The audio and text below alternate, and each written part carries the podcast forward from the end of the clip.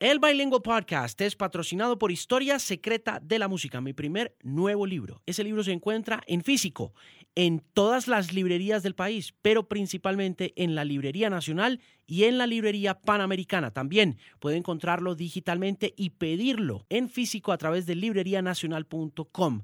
En Kindle estará en Amazon Books y también en Apple Books. Historia secreta de la música patrocina este bilingüe podcast que comienza aquí. Alejandro Marín analiza el estado de la música, la tecnología, la radio y la vida en la era de la Internet. Este es el Bilingual Podcast. Mis queridos bilingües, buena tarde, buen día, buena noche, buena hora, fecha, día, mes, genéricos. A la hora, día, fecha que encuentre este podcast, bienvenido. Mi nombre es Alejandro Marín. Me puede encontrar en Spotify, me puede encontrar en Apple Podcasts. Me puede encontrar también a través de themusicpimp.com en mis redes sociales, The en Twitter, Instagram y Facebook. Si esta es su primera vez llegando al podcast, un saludo muy especial.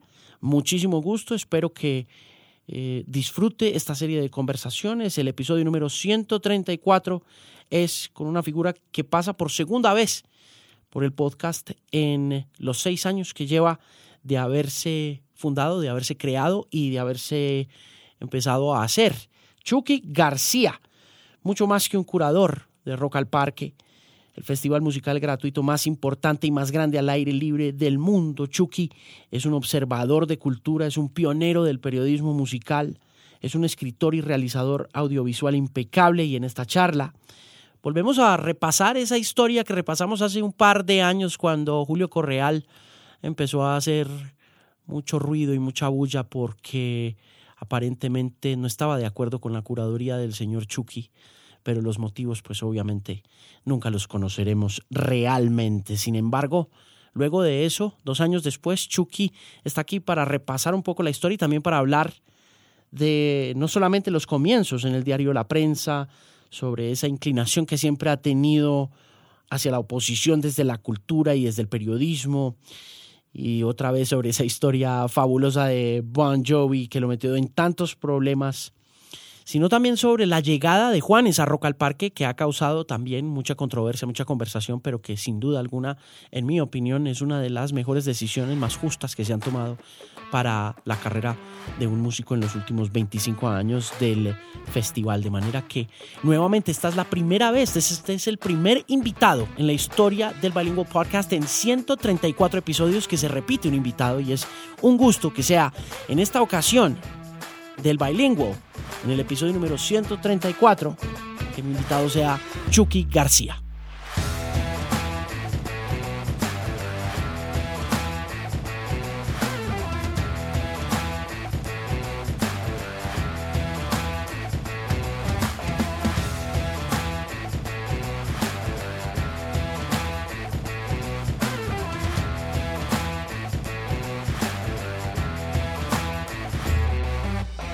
Ayer estaba con un pelado que quiere ser manager. Pasó por la oficina y tiene como 27 años. Y me dijo, le dije, ¿qué quiere ser usted cuando, cuando sea grande? yo quiero ser manager. Entonces le dije, ok, necesita trabajar 25 años. Y se fue muy triste. Se fue muy aburrido. Porque siento que todos los pelados de hoy en día quieren ya ser Walter Colm, el manager de Maluma.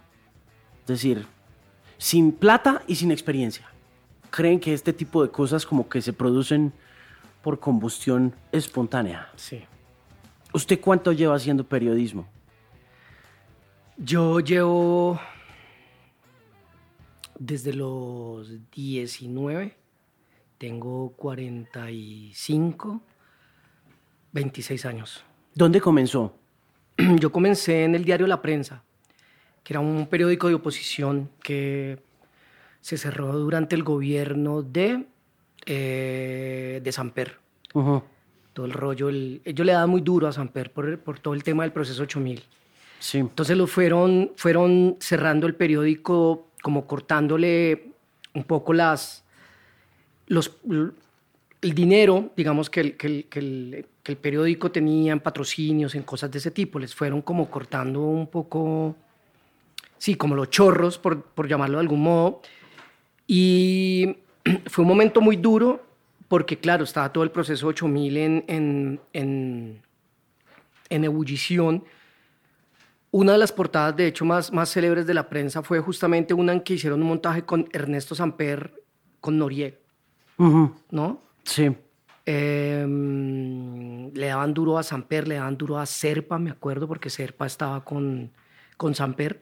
El periódico quedaba ahí en, en un callejón que hay frente a Unicentro, que de hecho se llama el Elvis Presley Boulevard. Ok. Eh, contiguo a, al, al- no sé si todavía queda ahí, pero ahí estaba el edificio de Jorge Barón. Y Jorge Barón había mandado a, a construir como una, como una calle de estrellas. Como, Como un Walk of Fame. como Exactamente. un- sí. Y entonces ahí, no sé, yo días que llegaba al periódico y estaba ahí agachada, no sé, no sé, la gorda Fabiola, voy a decir cualquier cosa ahí, poniendo sus manos en el, ¿Y eso está todavía ahí? quedan unos, unos vestigios, quedan unos vestigios, el periódico quedaba ahí y pues era un periódico pequeño, de hecho, no sé, em, fue un periódico por el que pasó incluso gente como Eduardo Arias también. Em, yo creo que la redacción no éramos más de 25 personas, era muy chistoso porque éramos como 25 perso- pe- periodistas, digamos, y luego habían 10 militares. Dentro de la redacción, eh, pues se supone protegiéndonos, y era súper común que, no sé, 9 de la mañana empezaban a gritar, hay una bomba, hay una bomba en el periódico. Todos corríamos para Unicentro, nunca se me olvida. Todos corríamos para Unicentro y pues allá esperar a que se supues- supuestamente pasara la bomba. Y ya como a la décima amenaza, ya no, yo tengo muchas cosas que hacer además, y en ese momento además no había ni Wikipedia ni nada como... ¿Cómo hacía uno? No, le tocaba pararse del, del escritorio e irse a buscar las noticias. Yo trabajaba específicamente con una separata de música que se llamaba Planeta Elvis. Eran 12 páginas, un tabloide, era un montón de información para llenar. Y pues a uno le tocaba coger su grabadora de periodista y irse, no, que hay un parche de raperos que están haciendo un disco en, el, en, en Las Cruces. Y yo iba y así conocía la etnia. O hay un- unos manes que tienen una banda de punk que se llama La Pestilencia que se van a presentar en el 20 de julio. Vaya hasta allá. ¿En qué año estamos hablando? ¿92? ¿90? Estamos hablando del, entre el 93 y el 96, más o menos. Y, mm, por ejemplo, así conocí a Terciopelados. Los conocí ensayando en un café que ellos tenían aquí cerca, un lugar que se llamaba Astrolabio, que funcionaba como café, peluquería, boutique. Y en la parte de atrás, como en el lavadero, ellos ensayaban. Y ahí los conocí yo, por ¿Cómo? ejemplo, a los aterciopelados. Y así llenábamos las 12 páginas de ese, de ese... ¿Qué más sabían en esas, do- en esas 12 páginas? ¿O, era usted solo? No, era yo y Gustavo Arenas, más conocido como el Doctor Rock. Ajá. Y hacíamos de todo. Yo me acuerdo que incluso en estos días me acordé em, una vez que hicimos una crónica que se llamaba Rosca al Parque. Porque mis primeros tres Rock al Parque, yo cubrí Rock al Parque para el diario La Prensa. ¿Y cómo le fue? Bien, pues tengo muchos recuerdos, obviamente, aparte como de haber hecho una primera, de algún modo, como una crónica de oposición. Claro. El hecho, el hecho de haber estado en un periódico de oposición lo convirtió también en un, antago- Obviamente, en un sí. periodista antagónico o no? De algún modo, siempre era como la... Yo creo que obviamente eso crea un sesgo y uno siempre está como tratando de, de encontrarle la, la... Sí, que hay escondido, ¿no? De hecho, en estos días, en Semana Santa, de hecho, como que yo tenía en- unas cajas en la casa que no movía en serio desde hace 10 años.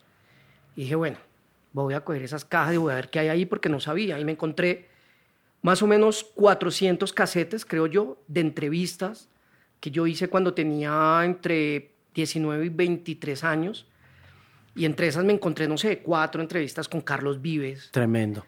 tres entrevistas con Shakira y, y, eh, me, da, me da mucha risa y me dio como que tuve que dejarlos de escuchar porque como que siempre yo les estaba buscando como Caída. la caída, la vuelta. De hecho, como que lo comercial lo satanizaba muchísimo, ¿no? Era como, pero es que usted es comercial, pero es que usted hace eso porque su sello se lo dice, no sé qué. Y le, da- le dio penita. Claro, decía, pero no como es de bocón ni de atrevido. Pero así, me- una entrevista como con Carlos Víez y Carlos Víez, sí, no, pues imagínese, era, acaba de sacar el, el La Tierra del Olvido y toda esa historia y yo ahí como dándole así como, y el man como, sí, pero mira, míralo por el otro lado, no sé qué. Sí, todo bacano. El Todo man todo bacano bacano y- y usted.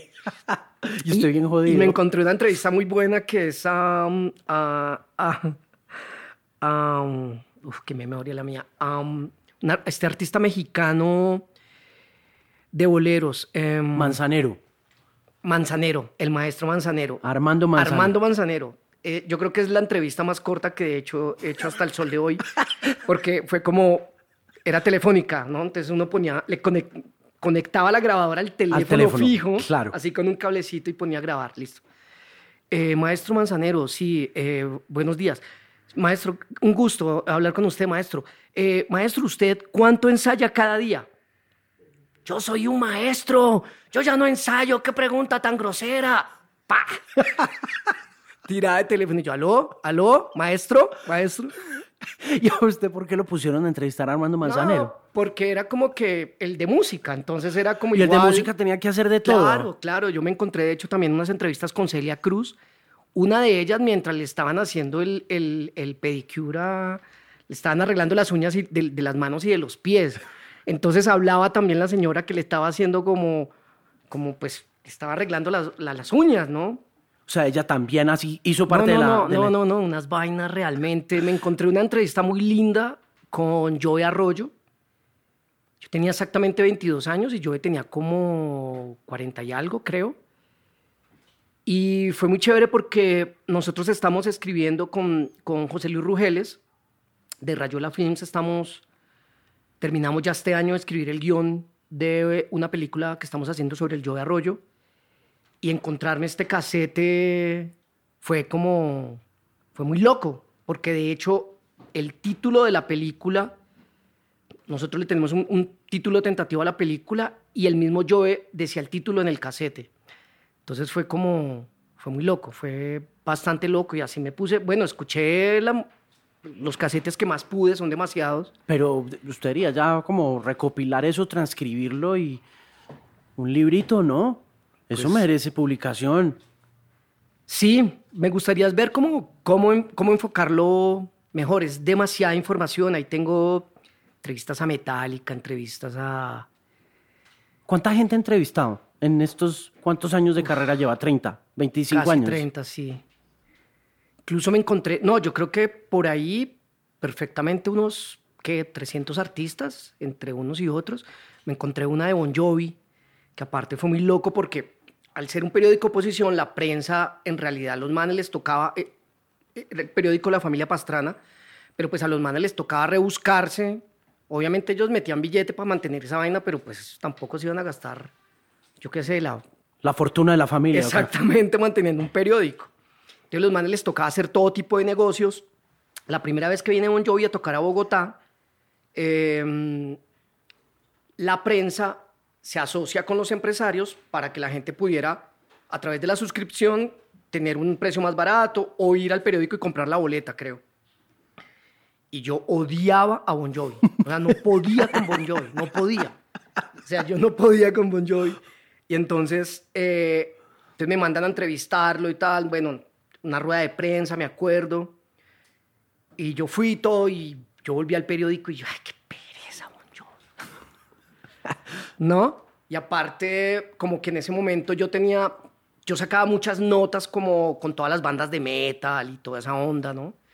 Con todo el parche pesado, muchas notas de hip hop también. Y yo decía como, uy, ¿qué va a pensar esta gente? Sí, se, mí?" pre- se preocupaba usted por el que dirán de la escena. Exactamente. Entonces se me ocurrió eh, poner un titular que era Bon Jovi, como Luis Miguel, pero en inglés. Ok. Para decir que el man era en realidad un baladista, más que un rockero. Ajá. Que no se aleja de la verdad, en realidad. 6 de la mañana, o yo creo que antes de las 6 de la mañana me timbra el teléfono fijo Bajo yo como al primer piso de la casa donde yo vivía. Aló, aló. ¡Hala! Juan Carlos Pastrana, el director. ¿Qué hiciste? ¿Aló? ¿Quién es? Juan Carlos Pastrana, tu jefe. Y yo, ¿qué pasa, Juan Carlos? ¿Qué es ese titular? Y yo, ¿cuál? El de Juan George. Vas a dejar sin comida a tus compañeros. Les debemos no sé cuántos quincenas. Y de ahí vamos a pagar eso. Y ahora tú eres responsable de eso. ¿Y no lo echaron? Y te vienes ya para el periódico. Yo vivo en galerías, man. Salga ya a la Caracas a subirme a un bus cebollero hasta irme hasta la autopista, de la autopista subir a pie por la 127, llegamos a las 8 de la mañana y ese señor estaba salido los chiros. Nada, y él a veces lo sentaba uno en la oficina y lo, lo dejaban como castigado con el colegio en la oficina y sentado uno en un puesto en una esquina. Ya te puedes ir. No, y- pero no lo despidieron. No, no me despidieron porque me debían varias quincenas, creo yo. Oiga, pero eh, luego de eso, ¿qué, qué hizo? Luego de eso, yo, ¿Cuánto tiempo estuvo en la prensa? yo estuve en la prensa como tres años. ¿Hasta que qué? ¿Hasta que lo cerraron? Hasta o? que la cerraron, claro, la cerraron, se acabó, nos liquidaron. Y yo de ahí eh, me fui para, para el diario El Espectador. Ok. Me fui al Espectador. ¿Lo recomendaron? ¿Ya sabían de usted? Mm, Sí, ya sabían y estaban buscando como una persona en cultura y me llamaron. En El Espectador estuve también como tres años em, en la sección de cultura, cubriendo todo lo de música y también escribiendo para el Magazine Dominical. ¿Se acuerda? Había, Claro. El Espectador tenía dos separatas súper clásicas. Una eran Los. Monos Los monos y el magazine y el dominical. Magazine que era Dominical. De colecciones, sí. Exactamente, entonces ahí ya era como más reseñista de discos que, que otra cosa. Eso se acabó, ¿no? Eso se acabó también. Reseñar discos ya como que... Sí, algo que pude hacer así como, igual, hicimos varios especiales ahí como de gusto, incluso hice uno de Vivis and Butthead, me acuerdo mucho que fue como, lo tengo todavía y digo como, ¿cómo logré que Vivis and Butthead salieran en una portada del, pues, del magazine? Bueno, pues increíble. Sí, y luego de ahí, em, en el 97 hice un documental de Rock al Parque. O sea, yo entre la prensa y el espectador estuve, empecé a, a vincularme con Rayuela Films y hicimos un documental de Rock, al Parque, de Rock al Parque en el 97. Luego, a finales del... A ver, ¿cómo fue? Yo salí del espectador, me aburrí como de estar en un periódico. Me aburrí, me mamé. Y me llamaron, había un loco que se llama Carlos Valencia, em, y el man iba a crear una comunidad en internet. Yo no tenía ni idea. O sea, yo en realidad tenía mi hotmail. Y listo. Y listo, pare de contar.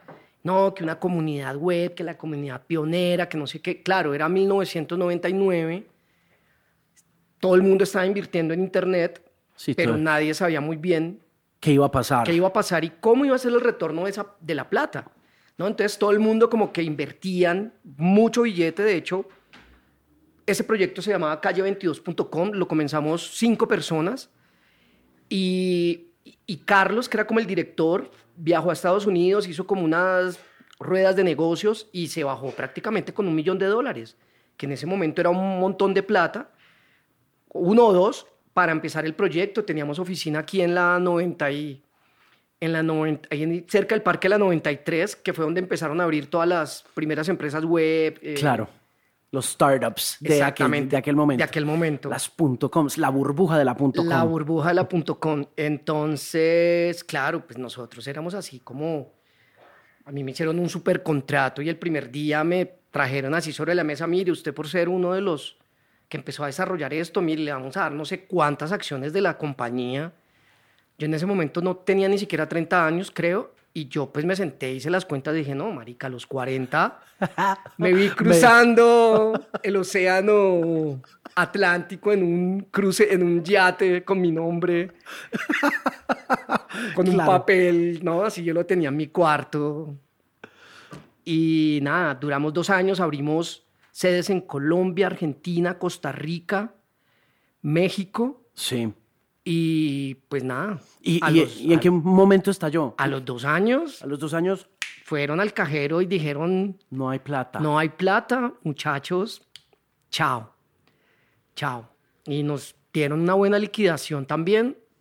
Y yo con esa plata me fui a vivir un año a Barcelona. Dije como, me volví independiente realmente en el año 2001, 2000, 2002 más o menos, sí. Con calle 22.com estuvimos como del, del 99 al 2001. Me fui un año y dije, no, pues voy a volverme independiente. Yo no tenía ni idea, ni cuentas de coro, ni nada de esas vainas. ¿Y, ¿Y qué se fue? ¿Ese era Barcelona? No, yo quería como escribir, era como un año sabático y encontrarme con la escritura y ser colaborador para medios y tal, ¿no? Fue ya como que yo me fui de acá siendo colaborador, colaborador incluso del espectador y de Choc, y cuando llegué allá, pues claramente, digamos que, no sé, era como, incluso fui colaborador de Cambio 16, ahora que me acuerdo también mandé algunas algunas notas para Cambio 16. Em, pero claro, realmente es un colaborador, pues sabe como que las agencias internacionales también de algún modo, pues tener como un colaborador cubriendo cosas, no, para un medio es como una figura rara, ¿no? Pues, sí. Entonces, nada, entonces como que me relajé y dije, bueno, pues todo bien. Y yo, como con uno de mis mejores amigos de la universidad, que ya llevaba muchos años allá, montamos como una productora independiente de contenido y estuvimos haciendo como contenido también como para, plataformas web y todo eso. Obviamente eso también en ese momento, eso no lo pagaban re mal y realmente lo que nosotros vivíamos era de distribuir un periódico eh, de una cadena de cines en catalán. O sea, nosotros íbamos todos los viernes donde un señor y nos entregaban 8 mil periódicos que montábamos a una van y nos tocaba irlo a, a repartir a, haga de cuenta como, no sé, a la zona rosa o a Chapinero y... Despachando periódicos. Despachando periódicos. Ese fue mi mayor logro periodístico en, en, en, Barcelona. Y luego un día todos mamados dijimos, bueno, vámonos ahí para Casteldefels, que es una playa cerca de Barcelona, y nos fuimos. Y estábamos en la playa cuando un argentino nos vio, nos preguntó que si éramos hippies. Y yo odiaba a los hippies en ese momento, no había cosa más que me ofendiera más, que me dijeran hippie. Y el man dijo, no, es que yo tengo como un chiringuito, como una tiendita donde durante el verano vendemos pareos, anillos, cadenas, tatuajes falsos.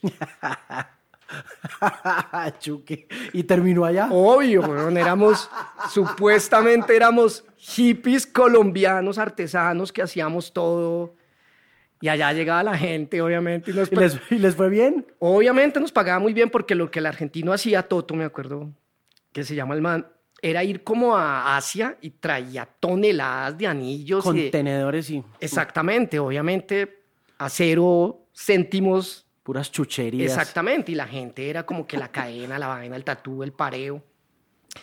Y nunca se me olvida, siempre la gente llegaba a preguntarnos que ay, que ustedes lo hacen, que no sé qué. Sí, sí, sí, sí. Nosotros tenemos un taller ahí en Barcelona. qué mentirosos. Pero de eso, con eso pagamos la renta como seis meses. ¿Hasta cuándo estuvo en Barcelona? ¿Cuándo se quiso devolver? Cuando cayeron las torres. Justo yo estaba allá cuando cayeron las torres y yo vivía como a unas tres, vivíamos como a unas tres o cuatro cuadras de la Sagrada Familia. Y y tengo una imagen muy chistosa y es como que, claro, las torres, las imágenes, porque prácticamente lo vimos en directo. Y fue como, no, no, no, ¿qué va a pasar? Fue como, no, vámonos a la casa, como que uno no, no sabíamos qué hacer, qué iba a pasar. Obviamente, ya en España, de hecho, ese mismo día que pasó eso, se empezó a hablar que el siguiente objetivo iba a ser España, que mucho tiempo después lo es con claro, lo de El 11 de mayo. Exactamente. Y y como que salimos con mi amigo a la calle y llegando a la Sagrada Familia había un tipo ya con un cartel del fin del mundo diciendo que se venía la guerra bacteriológica nuclear, una historia así. Yo me volví para la casa como, no, Despegar, tiquete Colombia. No, si nos va a agarrar la guerra nuclear bacteriológica que me cojan la casa en Bogotá, yo me quiero morir en Bogotá, yo no me quiero morir por acá.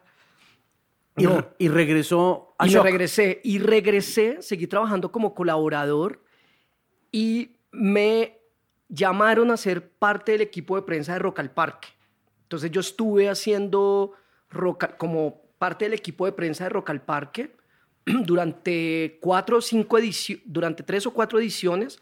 Mi última edición, digamos, como trabajando en el equipo de prensa de Rock al Parque, como, digamos, casi que como jefe de prensa del festival, fue la de los 10 años. Ese fue mi último. Y después de eso dije como, quiero volver al festival ya ni como periodista, ni como, quiero ir como público. Y al mismo tiempo, eh, como que tuve una ruptura con mi pareja de ese momento y Liliana Andrade eh, me llama un día y yo estaba re mama, reaburrido, así despechado en la casa. Yo vivía en Chapinero en ese momento. Y Liliana Andrade me llamó y me dijo, ay, oye, tú sabes que es un reality. Yo odiaba los realities. O sea, en ese momento estaba ya como en furor en Estados Unidos el Expedición Robinson. Ajá. yo, pero ¿qué es esta mierda? pero ¿para dónde vamos? Yo decía, pero ¿qué es este ejercicio televisivo tan loco? ¿Qué es esto? Una gente, unos manes ahí aguantando hambre. Y me dice Lili, no, es que imagínate que necesito un realizador porque eh, se nos cayó una persona que iba a ir con nosotros a hacer un reality que se llama Expedición Robinson a Ecuador. Yo dije como, no, pues, voy a empezar a odiar el baloto a ver si me lo gano. Dije, está, pero en serio que estaba como tan emocionalmente mal, dije, no me importa. Yo no sé qué, de qué se trata, pero lléveme. Y me embarqué en ese primer reality en Ecuador y estuve viviendo casi un año en Ecuador porque después de eso hice, hicimos Pop Stars Ecuador y luego todo esto con Teleset. Increíble. Y luego de eso estuve casi, yo creo que por ahí mínimo cinco o seis años haciendo realities. Hice las Islas de los Famosos, Pop Star, Se Busca Intérprete. Eh, no, hice... La primera etapa así dorada de los realities latinoamericanos. El último que hice fue protagonistas. ¿Y qué hacía?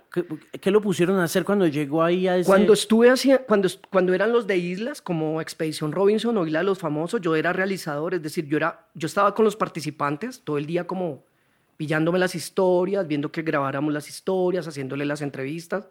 Prácticamente ellos dormían ahí tirados en un peladero y yo estaba al frente igual, pero en una carpita. Era la única diferencia. Casi que uno aguantaba la, casi que la misma hambre que esa misma gente.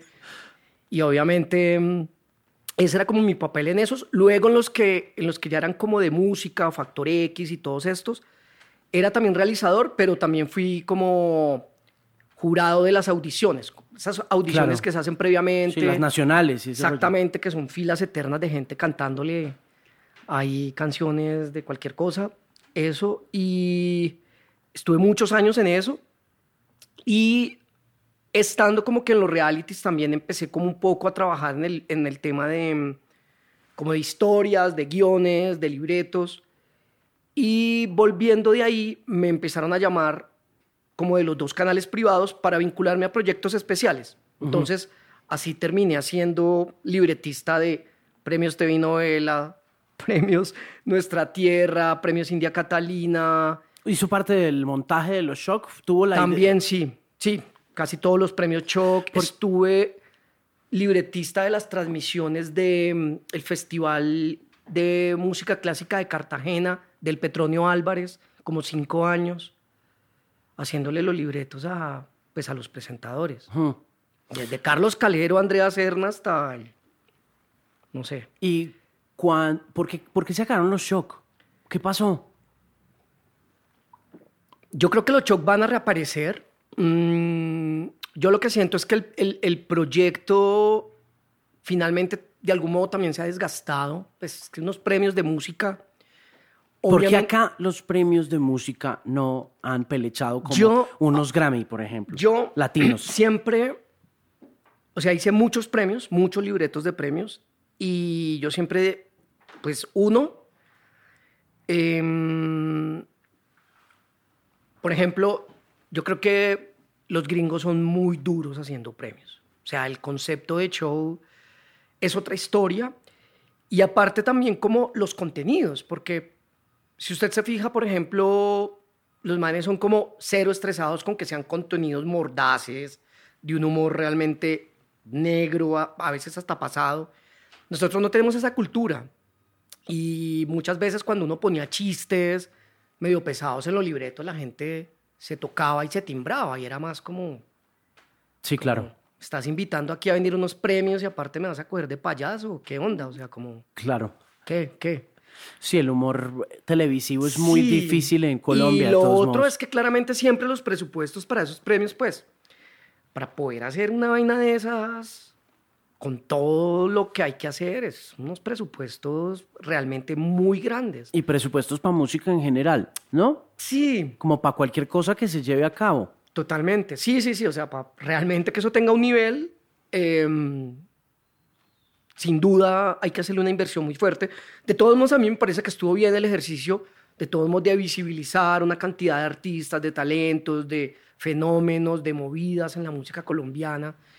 Em, así que también fue como un buen paso. Luego de eso, eh, empecé a ser libretista ya como de City TV, de Señal Colombia.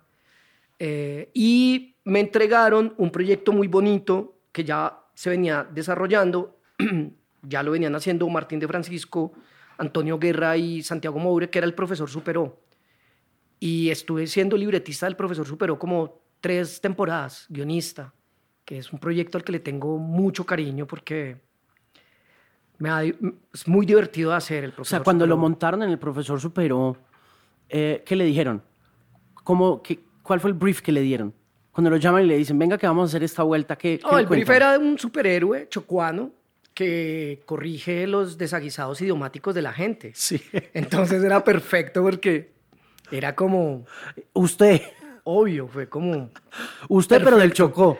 Totalmente. Y nada, de hecho hice como muchos capítulos, hicimos muchos capítulos inspirados en música, eh, en el que metimos personajes de la música colombiana. De hecho hicimos una temporada con Choc en la que salen Carlos Vives, Juanes, eh, no me acuerdo quién más sale, Chucky Town.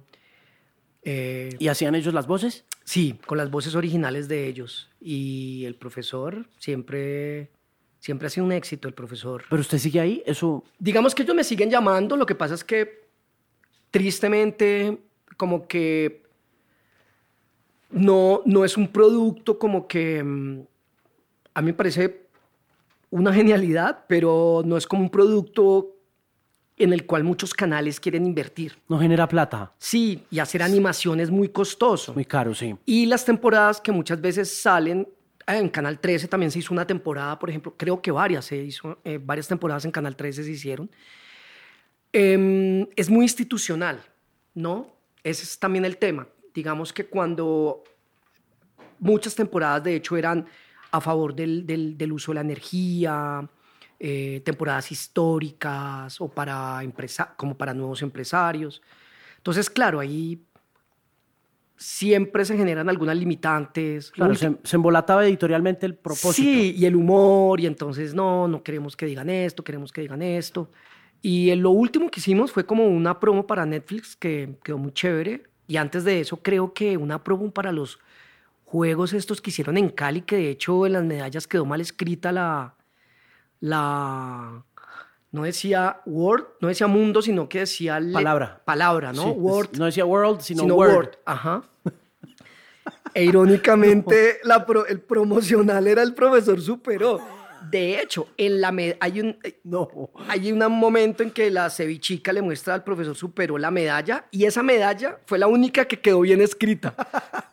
No puede ser. Sí. No, no, no, no, no. y nada. y- Pero es una lástima, ¿no? No, es pues, una embarrada que la animación acá no No. peleche porque no haya Y apoyo. hay, y hay proyectos en serio. O sea, Cuando usted tiene un producto como Los No. Simpsons gringo, que fue lo más transgresor, obsceno, profético, ahora estamos viendo ahorita No, el, mm. ¿no? el impacto, el Donald Trump hace 10 años, como lo predijeron y todo ese rollo.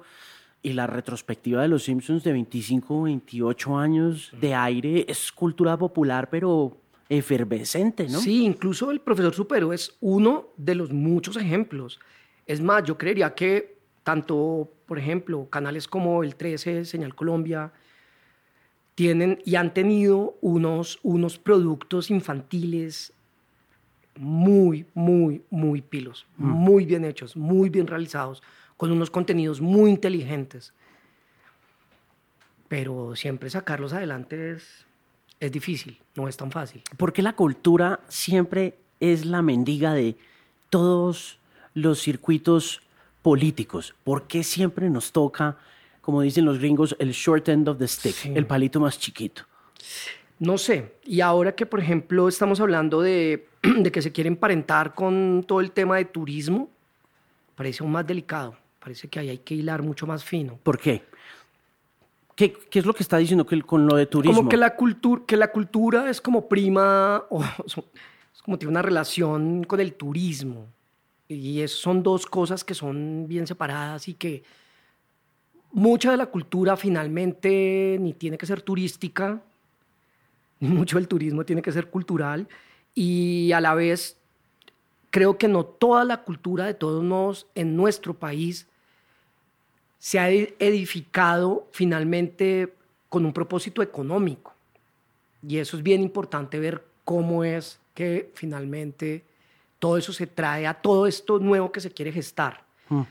Es decir, en la cultura yo creo que, por ejemplo, en la música hay músicas colombianas en las cuales nunca han generado un peso. Cierto.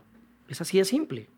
Y lo hablábamos con Fernán Martínez en el otro episodio y era como, ¿por qué no? ¿Por y la, la- la mirada de Fernán es su mirada Obvio. simple, comercial, capitalista al 100, como, porque es folclore, ¿no? Es como, Claro. pues, por más peyorativo que alcance a sonar y decía, me, me van a matar por lo que voy a decir, pero es porque es folclore y el folclore es muy difícil de... Yo decía, "Mm, sí, pero no. no, no puede ser. ¿Por qué? Yo creo que finalmente también hemos estado acostumbrados a que el folclore, como los palos de mango más o menos en, la, en, en mucho de, de- en muchos lugares de Colombia, están ahí Sí. y el mango madura y el mango se cae. Y listo, y se y- pudre ahí. Y se pudre ahí en el, en el, en el pasto. Es un poco, creo que nuestra visión, por ejemplo, de lo tradicional va ligado con esa, con esa imagen. Como que siempre ha estado ahí, siempre va a dar frutos, ¿no? Eh, y no hay necesidad como de montarle toda una estructura alrededor para que la gente coma mango, ¿no? Claro. Es como, Y está tan ahí, tan sí, que se vuelve incluso invisible. Sí, y además siento que también hay como una, creo yo que hay como una mirada muy de, de pobrecitos, como una mirada un poco lastimera, por llamarlo de algún modo. Y lo otro es que finalmente también muchas de esas músicas eh, históricamente tienen una estructura que ya hoy por hoy raya sin querer, digamos, con lo que la música y la industria, la industria de la música se ha convertido. Entonces también como que es como tratar de poner dos cosas, como con dos formaciones y dos historias muy diferentes en un mismo, como en un mismo nivel, ¿no? Sí. Es decir, eh, cuando la gente, por ejemplo, habla de que en nuestras ciudades no hay tantos venues o lugares para conciertos, que no, que faltan lugares para conciertos, por ejemplo, pasa algo muy importante, eh, deja de lado algo muy importante y es nuestra cultura de la noche, por ejemplo. La cultura del- de no- la economía nocturna también. Sí, que es nosotros, los colombianos, cuando el colombiano eh, sale un viernes de su oficina a las 5 de la tarde o las 6 de la tarde, pues el man lo que quiere es irse a tomar unos tragos, posiblemente a emborracharse, a que lo saquen en hombros Sí. de un bar, a tomarse tres botellas de aguardiente y ya. Y lo que suena de fondo es una playlist de reggaetón y San se acabó. Y listo. Y eso ha sido así durante muchísimos años, finalmente. No tenemos una cultura del consumo de la música en vivo. Eso es otra historia. ¿Por Entonces- qué no? Siendo tan prolíficos desde la perspectiva performativa y la construcción y creación de artistas que se han destacado en un disco, pero también lo han hecho bien en tarima. Yo creo que no, no la hemos tenido porque esta es la primera generación, creo yo, que realmente hace parte de una oferta consolidada de música en vivo en Colombia. Por ejemplo, mucha gente dice como eh, que tenemos cultura de, festivales. Pues yo diría que más que cultura, tenemos es un ejercicio muy interesante de oferta de festivales que a la larga va justamente a terminar creando una cultura de festivales. Pero, por ejemplo, es tan sencillo como pensar nuestros padres. ¿Nuestros padres han sido consumidores de festivales? No. No, yo creo que creo que lo más cercano a un festival con los padres de uno son las fiestas del 24 el 31 de diciembre que uno baila con las tías. Sí. Es como el único momento en que hay una integración de padres e hijos y los hijos de los hijos. Y si usted estuvo ahí como en la Colombia semirural o, o en la premoderna, ahí como en las ciudades intermedias, lo más que va a llegar es como de pronto, de pronto visitar un carnaval o una verbena de pueblo. Exactamente, y las fiestas de las cabeceras municipales. Entonces, hasta ahora realmente se está formando una cultura, es decir, hasta ahora realmente, ¿no? Está sucediendo. Pero es curioso porque en ese orden de ideas, si usted mira para atrás, Rock al Parque ha sido muy importante en ese desarrollo y son 25 años de la construcción de ese público, porque yo, lo que hablábamos ayer con Camila Zárate, con Camila Wills, con Camilo Ramírez, con toda la gente de Resonantes y de Toma el Control y de Somos Regiones, que pues para muchos de ellos, incluso para Manuel Carreño de Radiónica, me decía que eh, como que empezamos a hablar y empezaron a decir, nosotros éramos muy peladitas, éramos muy niñas, entonces rollo. Yo decía, ir a Rock al Parque en 1995 o en 1996 significaba para uno como adolescente un ingreso y una iniciación a la joven adultez indiscutible, era la primera gran aventura que tenías, no importaba si tu aventura era coger el bus, ¿cómo era? Normandía Villaluz, que te dejaba cerquita del parque, o montarte en una, en una volqueta que subiera por letras hacia, hacia, Bogotá, sí. ¿no? Sí, digamos hay dos cosas. La primera es, para terminar como lo, lo que estaba diciendo antes, y mucha gente, por ejemplo, cuestiona el por qué los lugares no programan música en vivo. Y es la misma vaina. Un man que tiene una discoteca, un club, un bar, pues el man lo que está esperando el viernes es que salga toda la gente, vaya al bar, compren guaro. Que consuman. Que consuman, no tener una infraestructura para presentar una banda que muy posiblemente nadie conoce y que a las 12 de la noche muy seguramente lo que va a hacer es parar un poco el consumo y la dinámica que necesita el dueño del establecimiento, la dinámica que él necesita que suceda. Entonces no tenemos realmente eso y cuando pedimos que no, que más venues, que no sé qué, estamos dejando de lado todo eso que somos nosotros, ¿no? Primero. Y en el tema, digamos, de los festivales, sí, claramente, digamos, la primera vez que yo fui a Rock al Parque, uno, casi que todas las personas de, mi edad en ese momento, teníamos dos referentes. Uno era Woodstock, el Woodstock viejo, hmm. de toda la vida y de haber ido a ver la película eh, y de leer y de no sé qué. Claro, y de los hippies y la contracultura y ese rollo. Ya. Y luego estaba el, el, digamos, un poco ya los festivales gringos que empezaron a, a salir, que eran los que lideraban todo el movimiento alternativo, como el mismo Lollapalooza. Sí, sí. Entonces, esos eran los referentes. Entonces, cuando aquí sale Rock al Parque, todo el mundo fue como, ah, esto es un festival, realmente. Era como, uy, qué chimba, ¿no? Como claro. ser parte de algo. Y Rock al Parque en esos primeros años, además, tenía algo bien bacano y era que lo programaban Parque Simón Bolívar, Estadio La Yarrera, Media Torta, Plaza de Toros. Entonces, por ejemplo, yo ya obviamente llevaba en ese momento muchos años viviendo acá en Bogotá, veía el hexagonal de Lola Herrera por televisión, eh, pero yo nunca había ido a Lola Herrera. Entonces, con el primer Rock al Parque, yo voy por primera vez a Lola Herrera. Pues usted no es bogotano. No, porque yo nací en Cali. Usted es caleño. Claro, yo nací en Cali. ¿Y cuándo se vino para acá? Yo, a ver, mi familia vivió en Cali hasta el 79. Y ahí por temas del trabajo de mi papá nos tocó ir a Neiva, El 10 vie- años. ¿Qué hacía el viejo? Trabajaba con Carvajal S.A. 10 años en Neiva, gracias. Y, y luego... y, luego me vine a estudiar periodismo em, en el 90, 91. Mm. Entonces... Le tocó una época divina de Bogotá. Sí, sí, sí, sí. Salvaje, violenta, difícil. Sí, una vaina muy bacana. Uf, pero era la Bogotá que uno soñaba conocer. Y lo que usted estaba diciendo antes de yo interrumpirlo, eh, era el circuito ese que le ofrecía a uno Rock al Parque, era conocer esa ciudad. Y, Sí. como- y coronarse a Bogotá era No, no, no, un no. y golazo claro, entonces era ir como... adolescente muy bravo. Ir a Lola Herrera, luego era ir a la Media Torta, que en ese momento el camino ese que sube a la Media Torta, eso era una trocha. Claro. Así, una trocha como tal. Subas esa trocha, esté en la Media Torta. Y luego era, claro, ver a las bandas que en ese momento uno realmente había visto era en MTV. Y pare de contar.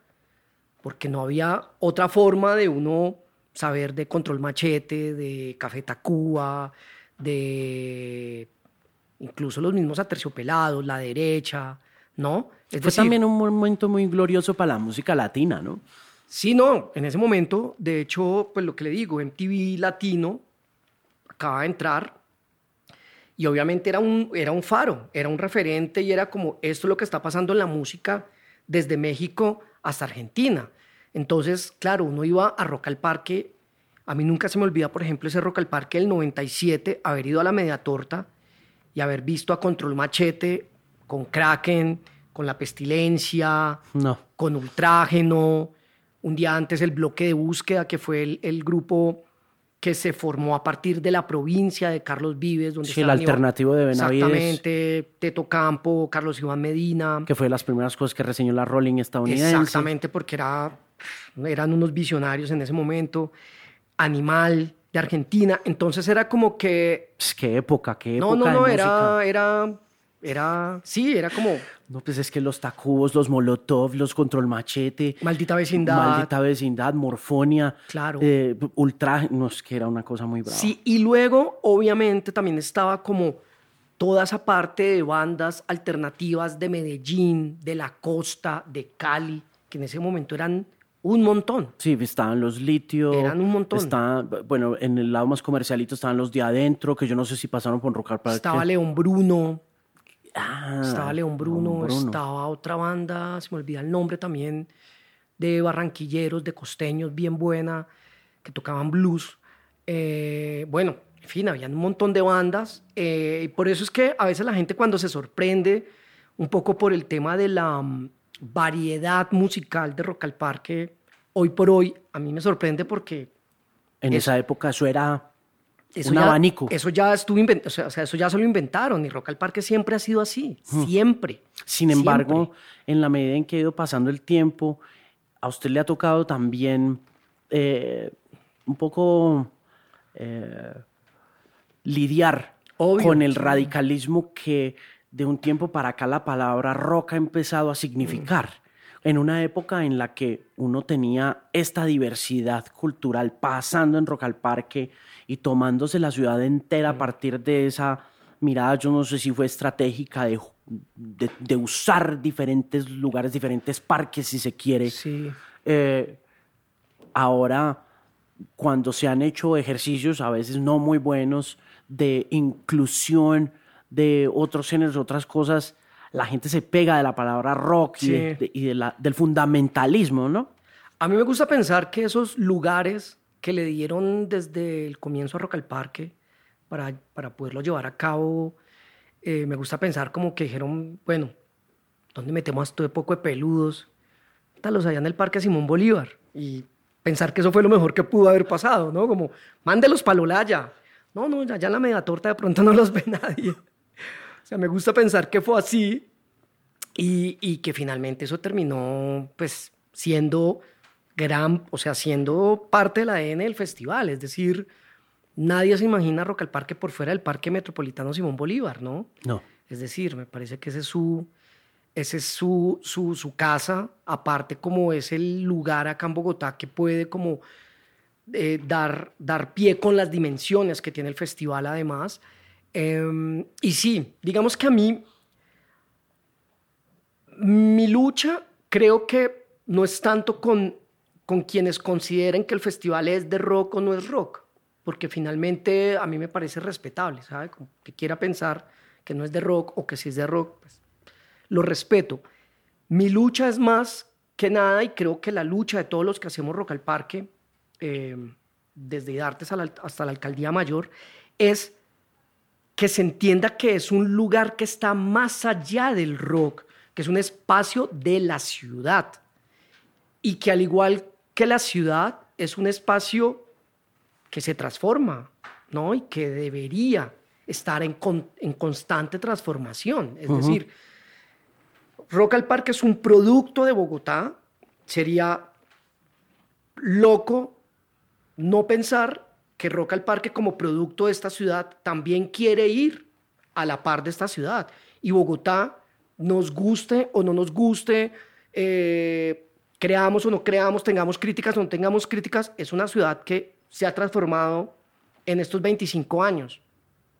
Entonces, pues, Rock al Parque, ¿por qué tendría que ser ajeno al menos a ese um, deseo de transformación y de ir a la par hacia donde la ciudad quiere ir. Entonces, me parece que Rock al Parque además es un festival con unos presupuestos limitados, con unos recursos limitados. Es un festival que no vende alcohol, que no vende tabaco, que no está patrocinado por megamarcas, que no está patrocinado por bancos. ¿Eso es bueno o malo? A mí me parece que es muy bueno. A mí me parece que es muy bueno.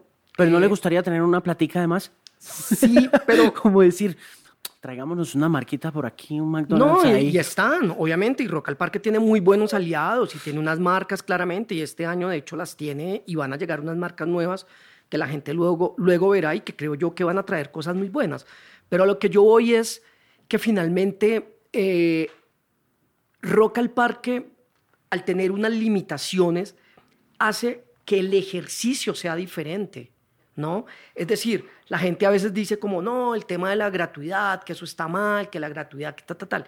Pero, por ejemplo, dejan de lado también que el no tener que vender boletas, que es un ejercicio de volverse loco y que yo me les quito el, el sombrero en realidad a los festivales que tienen que vender boletas porque es... Usted también... Sí que ha estado ahí metido lo sabe. Total. Lo que es estar uno parado en la puerta apretando nalga, como se dice, esperando a que lleguen los susodichos. Eh, así sea un concierto para 100 o sea un concierto para 10 mil, la apretada es de nalgas igual. Sí, total. Em, es muy duro eh, y el no tener como esa, esa misión y ese objetivo y ese, ese trabajo tan pesado de vender boletas permite hacer un ejercicio curatorial e invertir esa energía en otra cosa, que es justamente es cómo hacemos que este festival crezca más, se internacionalice más, tenga más aliados y genere otras cosas más allá del tema de lo artístico, porque es que Rock al Parque no es solo presentaciones de artistas, Rock al Parque tiene una rueda de negocios, Rock al Parque invita a unos programadores internacionales de otros grandes festivales a que vengan a ver las bandas distritales, Rock al Parque tiene unos programas de emprendimiento, es decir, hay un montón de cosas eh, adicionales. Nosotros hemos en los últimos años tratado de que el festival sea cada vez más femenino, que tenga una participación mayor em, de mujeres. Eh, el año pasado pues tuvimos por primera vez un artista transgénero, que también es un pequeño paso. Em, entonces, obviamente permite ver el cartel y el line-up desde otra, desde otra mirada, ¿no? Claro. ¿no? E, y hacer otras apuestas y permitirse otras cosas y permitirse decir, traigámonos una banda de China o traigámonos un artista de África o tengamos un montón de cosas para un montón de públicos. Em, y finalmente también, que es una pregunta que yo muchas veces me hago, digo, bueno, si Rock al Parque tuviera un presupuesto como el que tiene un gran festival privado, realmente sería para invertir ese dinero en artistas y en pagarle, no sé. Un billete a la metálica para que cierre. Para que los manes vengan y cierren. ¿O sería mejor invertir este dinero en tener más baños, más iluminación? Más experiencia. Más experiencia. No sé, ¿no? Como. esa es otra cosa que creo yo que Rock al Parque siempre ha sido. Y es que en la medida en que el tiempo ha ido pasando, el festival privado se ha convertido en este en esta venta de experiencias. En una venta de experiencias que van más allá de la música y lo ve uno cada vez más presente, pues con el auge de las redes sociales y el impacto de Instagram en lugares como Coachella, donde vas a Coachella para que la gente vea que estuviste en Coachella, no porque vas a ver a Radiohead ni porque vas a ver a Childish Gambino. Rock al Parque sí, dentro de todos esos procesos transformativos, ha mantenido esa esencia la conexión de la música, sí. del, de la música como el propósito vital sí. que mantiene vivo el festival, ¿no? Eso tiene sus cosas buenas y me imagino que también sus cosas malas porque, porque finalmente la oferta de la experiencia cada vez supera más a esa oferta del descubrimiento. Claro, claro. Sí, Claramente hoy por hoy, cuando uno mira el panorama, digamos, mundial de los festivales, hay muchos donde la música se volvió algo que pasa al paisaje, algo que pasa al fondo mientras yo me tomo... De la misma manera que pasa en una tienda cuando el personaje sale un viernes por la noche. De la misma forma, exactamente. Mientras me tomo una selfie, por allá está tocando alguien. Em, ¿Qué pasa? Claramente, de nuevo, me parece que todo, que los festivales sean tan aspiracionales y exclusivos, a veces da un poco de miedo, porque de hecho es el, el, el mejor ejemplo de eso es el documental de, del Fire Festival. Sí, que es como una cosa ya que lo sobrepasa a uno, que es un reflejo además de nuestro momento, más que un reflejo de los festivales, también es un reflejo de la sociedad que hemos construido y ya. Em, pero a lo que yo iba es, finalmente, cuando la música en un festival se vuelve paisaje y cuando finalmente también todo lo que el festival ofrece es solo lo exclusivo y lo aspiracional, pues ahí ya estamos hablando de otra cosa claro. y de, de, otro, de otro ejercicio. Rock al Parque mantiene eso que usted dice. Rock al Parque claramente ha mejorado muchísimo la experiencia en el parque y obviamente hoy por hoy mucha gente va al festival y también quiere tener un registro de que estuvo ahí, pero mejor dicho, hasta hace unos años en Rock al Parque era imposible tener señal.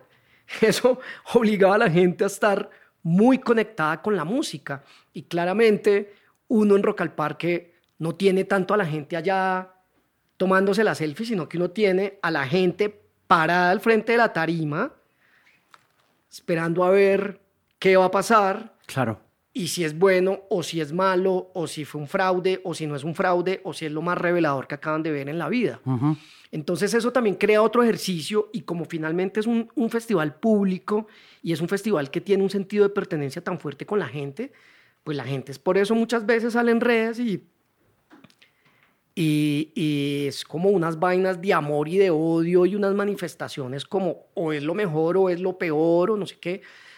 A mí me gusta decir que Rock al Parque mueve como que es muy humano, o sea, como que lo que se, no porque los otros no lo sean, sino que es como va directo a las emociones realmente de la gente. Y, es, un poco el espíritu y el corazón de la ciudad también. Y es, tan es, un, es un dibujo muy claro del corazón de esta ciudad. Y es tan humano que por eso hace dos años alguien le puso una tutela al festival para cambiarle el nombre.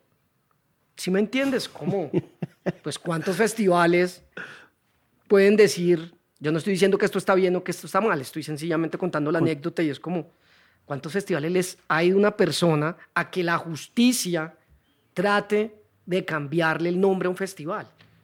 Pues más allá de que finalmente un juez haya dicho, mire señora, la justicia está muy ocupada ahora para andar resolviendo temas de el nombre de un festival, pero en realidad eso habla de todo lo que es capaz de, de mover, digamos, el, el, el, festival, porque pues la gente es como, es que este festival es mío. Es mío, claro. ¿Qué tan difícil es en ese proceso curatorial administrativo para todos ustedes dentro de la organización de Rock al Parque evitar o minimizar la politización de la música? Entendiendo que Hmm. se vuelve una bandera distrital muy poderosa, ¿no? Es la portada en el periódico El Tiempo cada año, el- la cifra récord cuando la menciona Julio Sánchez Cristo y la manera como también eso puede verse reflejado en el balance positivo de quien esté en el gobierno. Yo tengo una anécdota un poco para responder a su pregunta y es lo que pasó con Juanes este año, lo que ha pasado con Juanes este año. A mí me sorprendió mucho, eh, o sea, obviamente yo ya hago Rock al Parque desde hace seis años, pocas cosas ya me sorprenden, de hecho después de haber visto una tutela, Em, pero me sorprendió mucha gente afirmando, y mucha gente no, periodistas que habitualmente cubren el festival, afirmando que la presencia de Juanes había sido una orden del alcalde mayor. También que había sido una orden del gobierno nacional. Eh, y pues no, no dejó de sorprenderme porque pues finalmente, digamos que la manera en que la participación de Juanes se da es que lo habíamos puesto entre una lista, llamémosla de deseos, de artistas colombianos. Nosotros en el 2014 logramos que los aterciopelados se reunieran de nuevo y este año fue como, bueno, ¿qué podemos generar como ese estilo con un artista nacional? Y dije, dijimos como, bueno, Juanes puede ser. Y sencillamente lo pusimos en una lista y yo viajé a México a ver el show de Juanes y en un momento me le entré al camerino y le dije, estoy aquí para invitarlo, que de hecho se lo dije así, le dije, ¿usted qué va a hacer el 29, 30, 29 y 30 de junio y 1 de julio? Y el man me dijo de una, ¿por qué? ¿Me va a invitar a Rock al Parque? ¿Me van a invitar a Rock al Parque? Y yo le dije, sí, acá estoy para eso. Y ya, y de ahí nace, se terminan de dar las cosas. Usted es el hombre que hace la invitación Hmm. oficial. ¿Y la Sí. idea nace en dónde? No, pues la, la idea nace obviamente con IDARTES, que desde el año pasado, recién se acabó la edición anterior de Rock al Parque, empezamos a trabajar en qué iba a pasar en la edición de los 25 años. Empezamos a gestar un plan de trabajo y a, y a votar ideas. Entonces, em, finalmente, eso, ¿sí me entiende? Obviamente hay como mucha información que finalmente uno no cuenta, cómo es como el, el derecho de las cosas, ¿no? Pero la gente se imagina muchas vainas, ¿sí me entiendes? Como ¿Está contento con la decisión de Juanes? muy contento, muy contento porque es algo que puso al festival en boca de muchas otras personas. Y eso es súper importante, Yo, ¿sabes? yo siento, ¿sabe qué? Yo siento que es que le hace mucha justicia a Juanes. Además, no, además, además, además. Independientemente de No, si nos gusta o no. Totalmente, totalmente. Porque es. Que tam- también es otra cosa que yo creo que a usted le toca lidiar como curador y es No. qué me gusta y qué, Sí. como a uno le toca con una emisora, qué me gusta y, qué que- pongo. Totalmente. El ejercicio curatorial de Rock al Parque parte de la gente, parte de los públicos que van al parque, parte de los públicos que siempre han acompañado al festival desde sus orígenes, parte finalmente también de lo que el festival puede hacer económicamente para abrirle también las puertas a un montón de artistas que están circulando, que son nuevos o que son clásicos y aún no han pasado por el festival. Es decir, no es como, esta es la música que yo escucho, esto es lo que va a ir en el line-up, no es un ejercicio vertical además de, es que usted tiene que escuchar esto y la música que usted escucha, ah, no, es que usted escucha Angra y a mí no me gusta Angra y eso no es lo que usted tiene que escuchar, usted tiene que escuchar esto. No, para nada. Es como, no habíamos traído bandas de power metal al festival. Venga, pues hay un público para el power metal en Bogotá, porque no tenemos uno o dos artistas de power metal. ¿Cuál es el problema? ¿No? Es como las cosas van por ese orden y es un ejercicio más horizontal, es decir, estar a la misma altura de la gente, poderse dar cuenta como de, bueno, con cuál es la música con la que creció, cuál es la música que, que, que más le llega, ¿no? cuáles son sus mayores intereses, qué, qué intereses tiene en cuanto a nichos de público. Es tratar, es, es un, un ejercicio totalmente de observación, ¿no? Es como, porque finalmente Bogotá tiene algo que es un ecosistema musical propio Claro. y nadie nos puede decir hoy 2019 que el ecosistema musical de Bogotá es solo la música rock o es solo el hip hop o es solo el reggaetón, o es solo la salsa, o es solo el vallenato. O sea, Mm. somos una ciudad muy grande, de muchísimos millones de habitantes, que aparte se ha formado a través de muchas migraciones, ¿sabes? Como... Sí, es un, es un hervidero de cultura muy bravo. Sí, es decir, yo- no, a ver, no es que hagamos un ejercicio sociológico del tema, ¿no? sí, Es un- tampoco es una cosa muy No, científica. No, es- no, no, no, no, no. Es e- exactamente un ejercicio de observación y de tener un poco de sentido común y de ver en realidad cómo, sin cambiar lo que el festival es, porque es que el festival ya es, es un man de 25 años, es un man formado, que ha pasado por mil cosas, que ya tiene como sus propios gustos, que toma sus propias decisiones desde hace muchos años, como para que a usted ahora le diga, ay, métase la camiseta y peínese así, y papito, parece bien. No, es un man grande. Ya, no- ya no le puede decir qué hacer. Totalmente. Entonces es como, ok, ¿cómo hacemos de, de todos modos para que este man, que ya está grande, de todos modos, se empiece a integrar a todo esto que está pasando y también no sea el pelado que en la fiesta está por allá en un rincón separado del resto del mundo. Desconectado, Desconectado claro. de la vaina. Entonces Sí. me parece que es cómo actualizamos eso que ya tiene 25 años. Es que es, es un ejercicio también complejo Claro. y cómo gradualmente vamos llevándolo hacia algo quizás no nuevo, porque yo siento que el festival siempre ha sido el mismo, ha mantenido sus, pro- sus mismas líneas siempre, pero sí, claramente, que le abra las puertas a más gente, que esté en boca de otras personas. ¿Tienen metas? ¿Tienen metas de gente con respecto a ese tema público? Dicen, o o cuando se sientan con todo el equipo, con Gareth y con Juanita y con toda la tropa, se sientan y dicen, bueno, este año queremos medio millón de personas. Pues O- o nosotros, no. claramente este son los 25 años. Nosotros en los 20 años, el festival tuvo una asistencia de total de 340 mil personas. Yo creería que si llegamos a esa cifra sería increíble. Mm. En los últimos cinco ediciones, el festival sumó en total 1.050.000 personas, que es más o menos como decir toda la población de Cartagena de Indias. Ujú. O sea, ¿Qué tanto de ese público viene de otra parte? Mucho, muchísimo, muchísimo. Vienen muchos, de hecho, muchos. Más o menos, ¿tiene un porcentaje o...? Por ejemplo, mire, de, de Medellín hemos tenido como un registro de perfectamente viajan 30, 50 buses con gente. Es un montón de gente.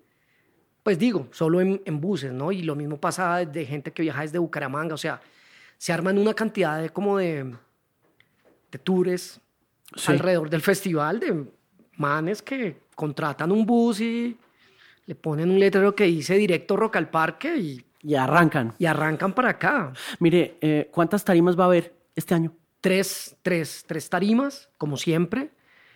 Em, y la otra semana, bueno, ya anunciamos, ya hicimos un primer anuncio que funcionó muy bien, de hecho, eh, como que las, entre las cosas más top del anuncio justamente estuvo Juanes, estuvo 31 minutos, que es el primer show para niños que vamos a hacer. Ese, por ejemplo, es otra de las... Mucha gente se ha quejado que porque es el show solo para niños No, y, y hay pues- un montón de fans adultos y es como, Pues, ok. Yo espero no quedarme por fuera, por ejemplo. Ustedes de hace rato tenían ganas, Yo le tenía, tenía sí, ganas a ese show, yo le ¿cierto? tenía ganas a ese Desde show. Lollapalooza, Chile, Sí, me acuerdo desde cuando, Lollapalooza. cuando estábamos en el 2014 en Santiago, en el Parque O'Higgins, usted me dijo, Sí. allá están los 32 minutos en la carpa de niños. Sí, le tenía muchas ganas a ese show, le tenía muchas ganas a Juanes realmente también. Eh, Juanes, 31 minutos, fue de lo más top. Fito Páez también. Eso va a ser un Sigue- éxito rotundo ese personaje. Sí, ¿Ese y señor tiene casa aquí o no? Yo creo. no, Ese señor No, puede no vivir tiene. aquí tranquilísimo. el show de Gustavo Santaolalla también me ha generado muchas expectativas, porque es un show muy bien montado en el que él toca toda su música Cosas locales que valga la pena que quiera recomendar. No, pues es que las cosas locales finalmente son las bandas distritales que se van a anunciar en la primera semana de junio. Ah, ok. Y bueno, yo no sé cuándo salga esto, pero en pocos días vamos a anunciar el show de cierre, que es un show también que venimos trabajando desde el año pasado. Es un show que nunca se ha hecho, es decir, algo así nunca se ha llevado a cabo en el, en el festival. Es un riesgo, pero pues nada, creo que, pues espero, espero que todo salga muy bien con ese anuncio. Si pudiera soñar con alguna cosa puntual, si tú tienes algún sueño puntual con Rock al Parque, hay una cosa que un artista o una tarima o alguna cosa, hay algún reto personal y profesional que usted dice, si yo tuviera los recursos o el mecanismo, haría esto en Rock al Parque? Yo creo que no es solo un reto para mí, sino que es un reto que yo incluso he empezado a, trasladar a la entidad que, realiza el festival, a mis amigos, a la gente que conozco y, y, aspiro que a la ciudad misma, de algún modo, no sé cuál. Y es, Rock al Parque va a cumplir 25 años, cumple 25 años este año, y realmente la pregunta del millón es, ¿qué va a pasar en los próximos 25 años de Rock al Parque? Ese es el reto. Y yo por eso digo que no es un reto tanto de un programador o de alguien como, pues, que haga mi, trabajo, digamos. Me parece que es un, un reto de la ciudad. ¿Qué quiere la ciudad que sea Rock al Parque? De aquí en lo que viene. Porque es que finalmente creo que ya se está cerrando una etapa que es un festival además que tiene que pensar, ok, vamos a seguir siendo el festival al que viene de nuevo Fito Páez en dos años, o queremos que sea un festival totalmente para las bandas emergentes de todo este continente y el, todo el continente de habla hispana. ¿Qué? Los siguientes 25. Sí, ¿qué va a pasar? ¿Cuál va a ser ese, ese... Sí, porque de algún modo yo siento que que sí es necesario hacerse esa pregunta, incluso en cuanto al tema de públicos, porque yo también me pregunto, bueno, ya, pues tengo 45 años, ¿hasta cuándo voy a estar ahí yendo a Rock al Parque? ¿Sí me entiende? ¿Dónde está la gente que nueva, nueva y que tenía 19, em, 18 años como la primera vez que yo fui a Rock al Parque? ¿No? ¿Dónde está? Es como... Pues esperemos que aparezcan, ¿no? No, pues tienen que aparecer y y tiene que suceder, es que no puede ser de otra manera. Claro. Em, por el momento, entonces, se vienen semanas interesantes y se vienen días, días muy ocupados, ¿no? Días de apretar la nalga, sobre todo. Mire, felices 25, feliz cuarto de siglo y gracias por venir al podcast. No, a usted. Gracias.